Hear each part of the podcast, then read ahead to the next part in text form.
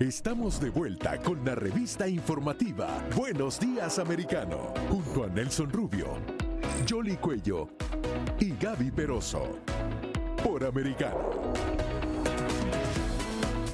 Continuamos con más aquí en Americano Media con Buenos Días Americano. Y ahora vamos a hablar eh, de un tema que es bastante controversial, que está presente en nuestras vidas, esas noticias falsas, las famosas fake news, que en algunos casos son definitivamente noticias eh, que se hacen con intención de dañar. Y en otros casos esa excusa es utilizada también por los políticos para censurar de un lado o de otro. Vamos a hablar con Adrián González, él es director de cazadores de fake news y quien ha estado haciendo una serie de importantes estudios específicamente en Latinoamérica. Muchísimas gracias por estar aquí. Hola, buenos días a todos. Un saludo. Eh, bueno, es un placer para mí estar por acá.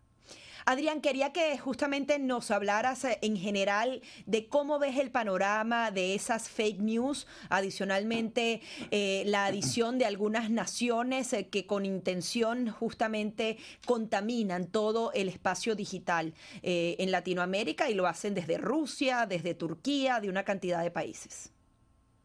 Sí, bueno, antes de nada, yo quiero explicar que em, el problema se llama más allá de, ponerle el nombre o la etiqueta de fake news, es un problema muchísimo más complejo, ¿no? que se llama realmente desinformación. Y esa, y esa desinformación incluye desde noticias falsas hasta operaciones de manipulación de plataforma que son encubiertas, a veces que son eh, financiadas por estados, y por supuesto, e, e, este tipo de operaciones que son macro, que pueden incluir cuentas falsas en redes sociales, noticias falsas, portales de noticias falsos, son, son cosas muy graves, ¿no? Y realmente están surgiendo en países de todo tipo, en países autoritarios, en países que no son autoritarios. Eh, yo creo que la sociedad civil tiene que estar pendiente de, que es un problema que existe y, hay que contrarrestarlo de alguna forma. Ahora, ¿cómo hacen ustedes para ir cazando esas noticias falsas? Mira, eh, nosotros por lo general lo que pasa es que hay distintos tipos, digamos, de noticias falsas. A, veces nos llegan cadenas de WhatsApp que, son ecos, que son ruidos que se difunden de forma espontánea, ¿no? Pero en ocasiones, en bastantes ocasiones, nosotros detectamos noticias que tienen, pareciera que tuvieran algún tinte político, alguna doble intención en el ámbito social, por ejemplo, y vamos rastreando, vamos rastreando temporalmente quién fue la primera persona que publicó esa información, ¿no? Con la intención de generar daño.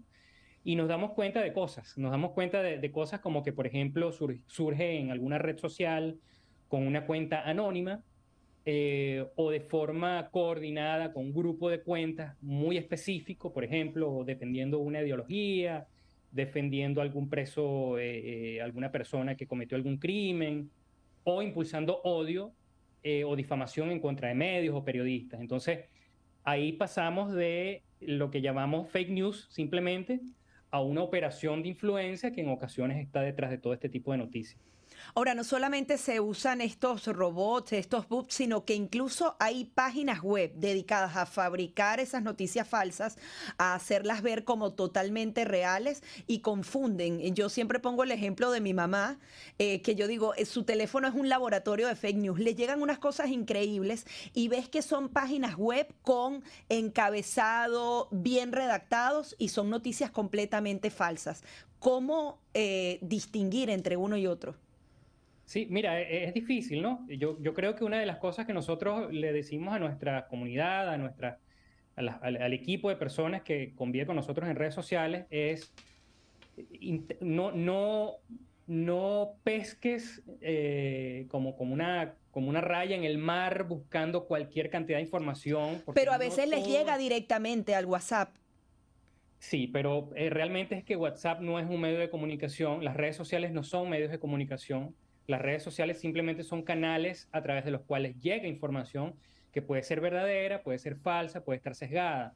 Entonces, yo creo que la recomendación siempre que nosotros damos es, es bueno eh, tener, digamos, una paleta de fuentes en las cuales uno siempre eh, recurre, ¿ok?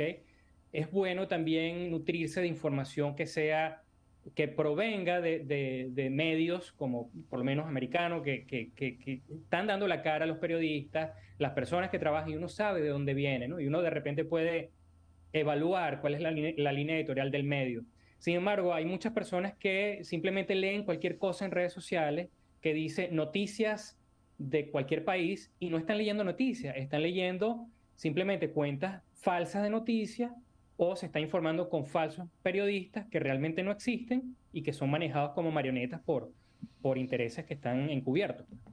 Claro, eso lo que pasa es que últimamente parece que tuvieran como más acceso al teléfono celular de las personas, porque te están llegando, eh, como te bombardean de diferentes áreas, ¿no? Eso es lo que tiene que ver con WhatsApp, pero en lo que tiene que ver con Twitter, porque hay personas que también ven algo en Twitter y ya dan por hecho que es verdad y comienzan a, difundir esa, esa información, que es parte de lo que ha estado sucediendo. Sí, sí. Nosotros hemos detectado en Twitter, en, prácticamente todos los países de Latinoamérica, existencia de manipulación, algo que Twitter llama manipulación de plataforma, que es el uso de cuentas y de repetición de mensajes repetitivos, en ocasiones cuentas falsas de personas, con fotos falsas o de, cuentas falsas de medios, eh, que inyectan noticias y las personas no saben que no son medios o que no son periodistas o incluso que no son personas normales y corrientes, sino son cuentas trolls y, caen en ese juego ¿no? de la desinformación. Entonces, como te digo, eh, va más allá de las noticias falsas o, de una información que le llegue a uno. Estamos hablando de manipulación de encuestas, estamos hablando de manipulación de, de matrices de opinión, manipulación de tendencias. Son cosas que existen y muchas personas no conocen que eso existe. Ahora, tú que te manejas justamente en ese ambiente de las personas que son especialistas en este tema de la desinformación, ¿qué se puede hacer al respecto? Eh, porque eh, siempre las regulaciones no necesariamente son tan buenas. Primero porque estamos hablando de libertad de expresión y porque a veces son aprovechados de manera contraria. Veíamos justamente un artículo en el día de ayer de Epoch Time en donde funcionarios estaban justamente influyendo en esas redes sociales declarando que algo era falso y al final algunos informes de la CDC no necesariamente era falsa esa información. Entonces, ese delicado equilibrio de cómo regularlo o no regularlo, hay organizaciones que se están encargando de, ver cuál es la vía para, para justamente frenar este tipo de desinformación.